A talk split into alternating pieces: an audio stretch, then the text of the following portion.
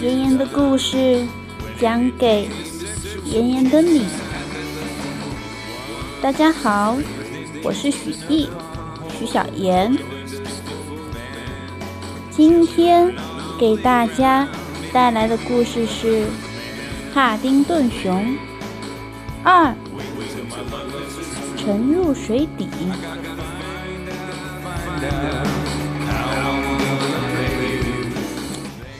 在昨天，菲尼克斯·布坎南准备去完成他祖父未完成的使命。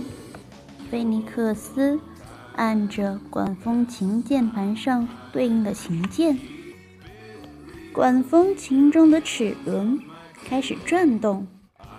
在菲尼克斯被管风琴中的百宝箱吸引的时候，帕丁顿趁机夺回了立体书，冲出了车厢。乔纳森开着英国普尔曼号去追赶帕丁顿的那辆火车，而帕丁顿就快要被菲尼克斯给追上了。他已经快跑到了火车的尽头了。今天晚上又将会发生什么故事呢？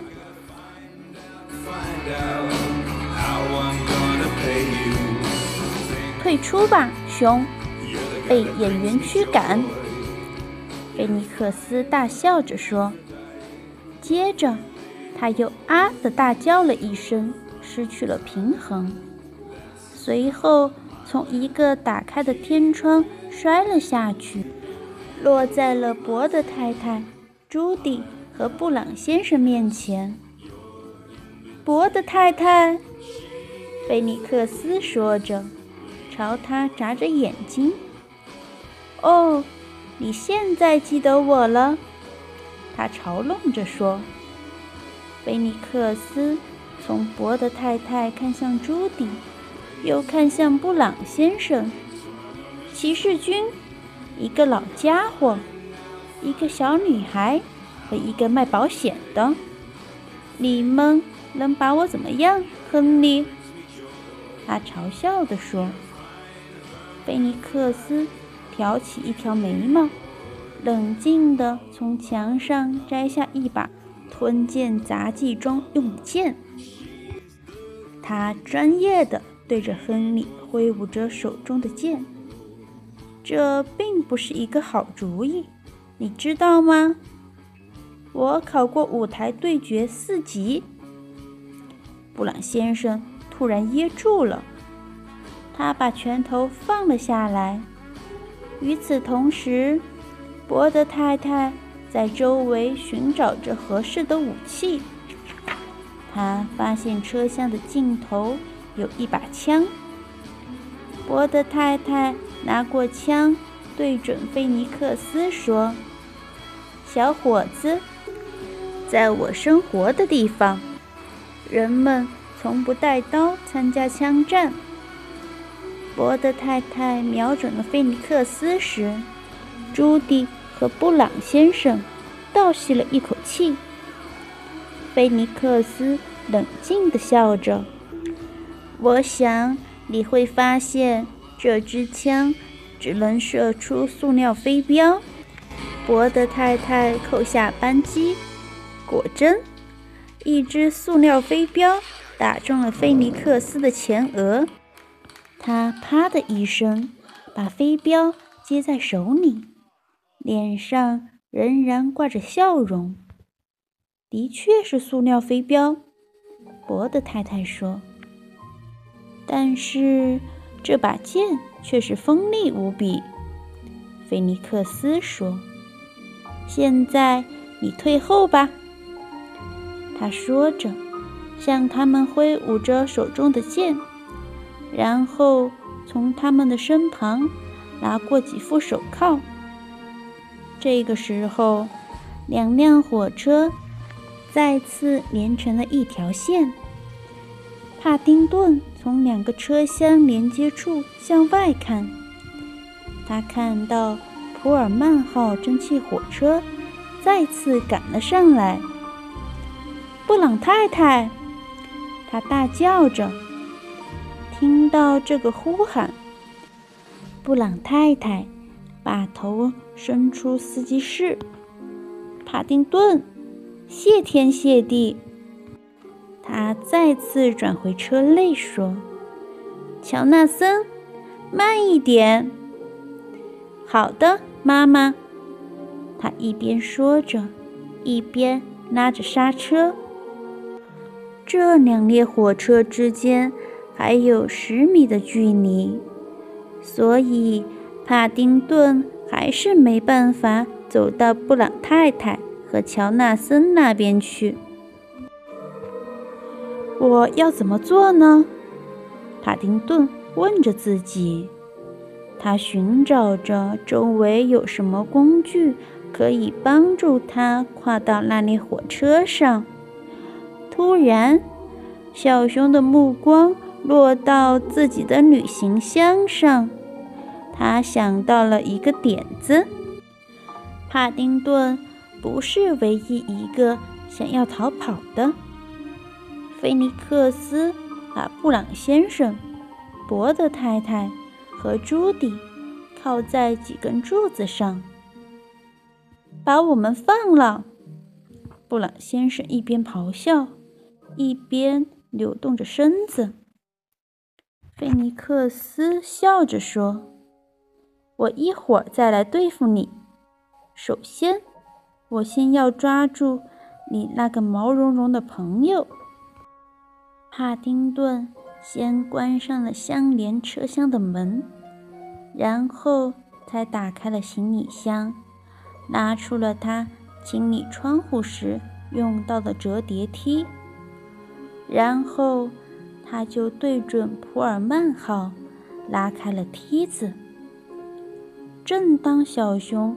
刚开始觉得他的计划会奏效时，菲尼克斯就来到门外，开始踢门。他想要把门砸开。帕丁顿跳上了梯子的前端，这样他在两节列车间伸展时，就会带着他一起前进。帕丁顿。更快地摇着手柄。就在小熊要到对面的时候，菲尼克斯最后使劲踢了一脚，木门碎成了几片。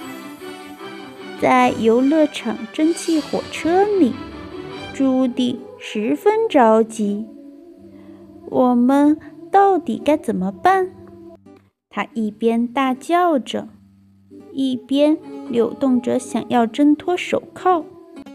别担心，亲爱的，脖子太太说：“我和哈利·胡迪尼，那个伟大的魔术师，学过一两招。”贝尼克斯站在车厢之间，而帕丁顿抓着梯子的摇动把手。他发现。小熊仍在努力地利用折叠梯往另一列火车上前进。你好啊，菲尼克斯大叫着，露出了阴险的笑容。接着他说：“你这个聪明的小家伙。”因为他突然意识到帕丁顿想要做什么。帕丁顿。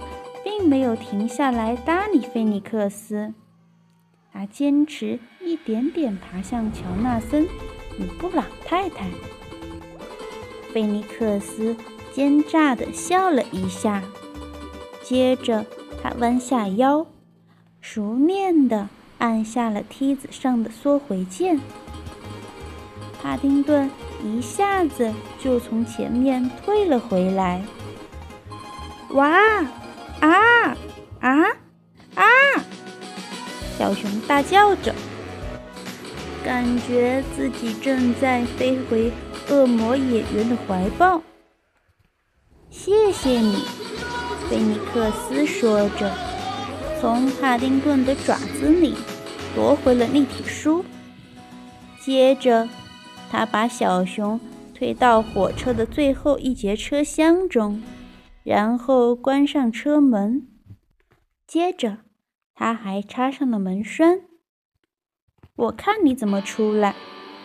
他大叫着，将帕丁顿那节车厢和自己这节车厢之间的车钩拔了下来。他把身子探出车厢。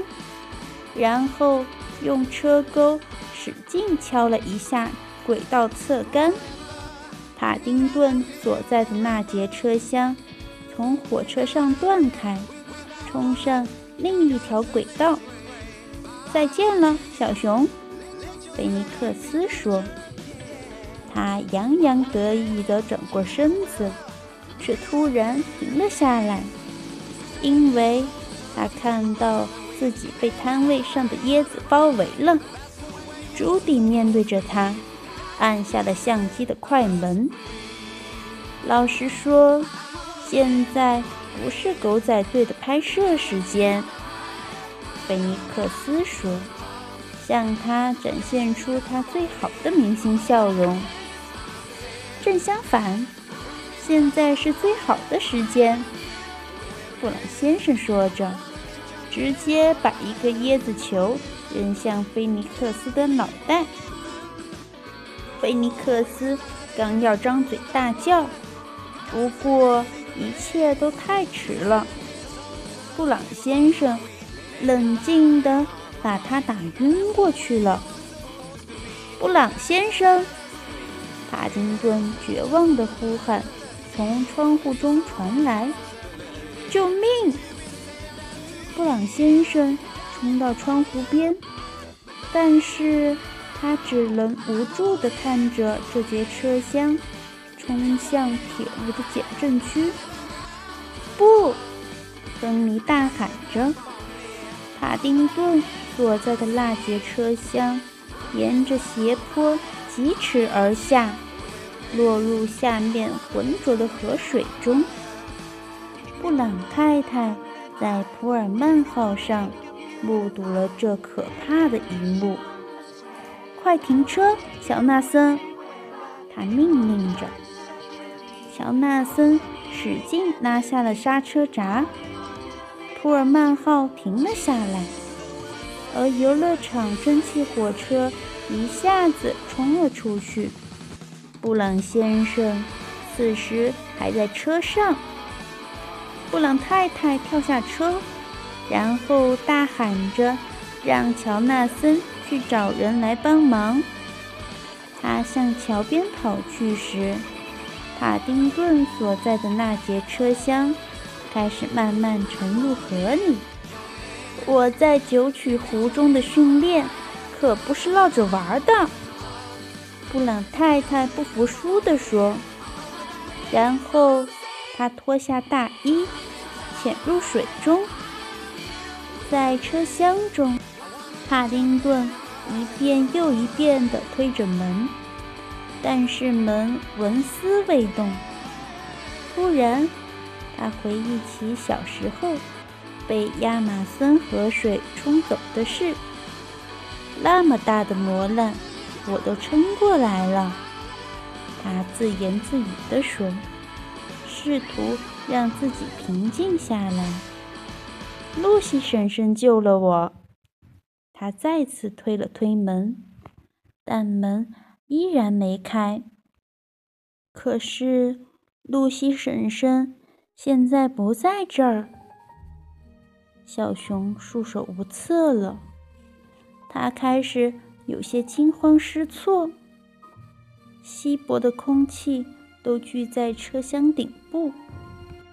小熊的呼吸越来越困难了，他已经放弃了所有的希望，一点一点地沉入水底。一切都结束了，小熊想着。对不起了，露西婶婶，我永远也无法把最完美的生日礼物送给你了。他最后转身看了一眼窗外那个迅速消失的世界。突然，布朗太太出现在了门口，她是来救帕丁顿的。帕丁顿试图安安静静的待着，这样他就可以节省车厢中的氧气。与此同时，布朗太太一寸一寸地将门推开。帕丁顿从门缝中看到了他的脸，但门突然卡住了。布朗太太迅速查看门为什么无法推动，接着他看见拉后面有一条链子。帕丁顿。和布朗太太分别用尽全身力气去推门，但链子太牢固了，门依旧纹丝未动。布朗太太伸出她的手，拉住帕丁顿的爪子，他们看着彼此，知道这一切就快结束了。然后，布朗太太感觉到。一只巨大的手掌按住他的肩膀，他回过头，高兴地发现铁拳、小飞和勺子都跟在他身后。在他们上方的海面上，有一架海上飞机的倒影。他们三人追踪到了帕丁顿的位置，然后。一路跟随着他。接着，这三个男人和玛丽一起拉着门，直到链条被拉断。布朗太太从里面把帕丁顿拉了出来。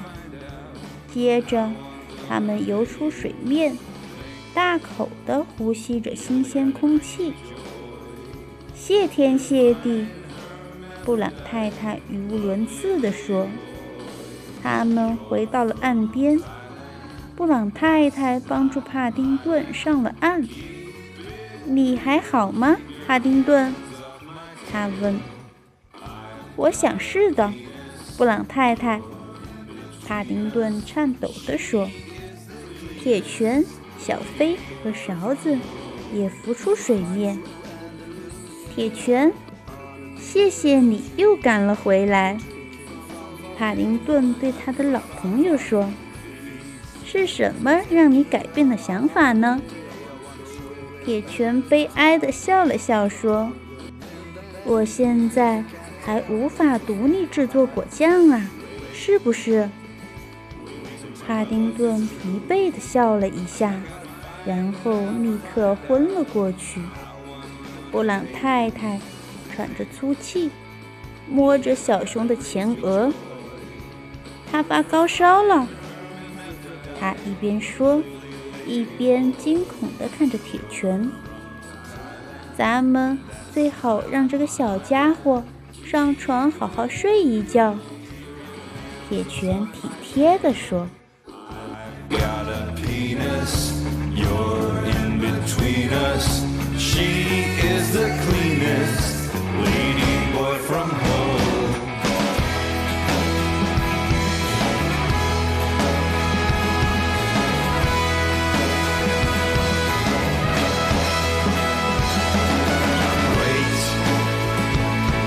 so my love is true.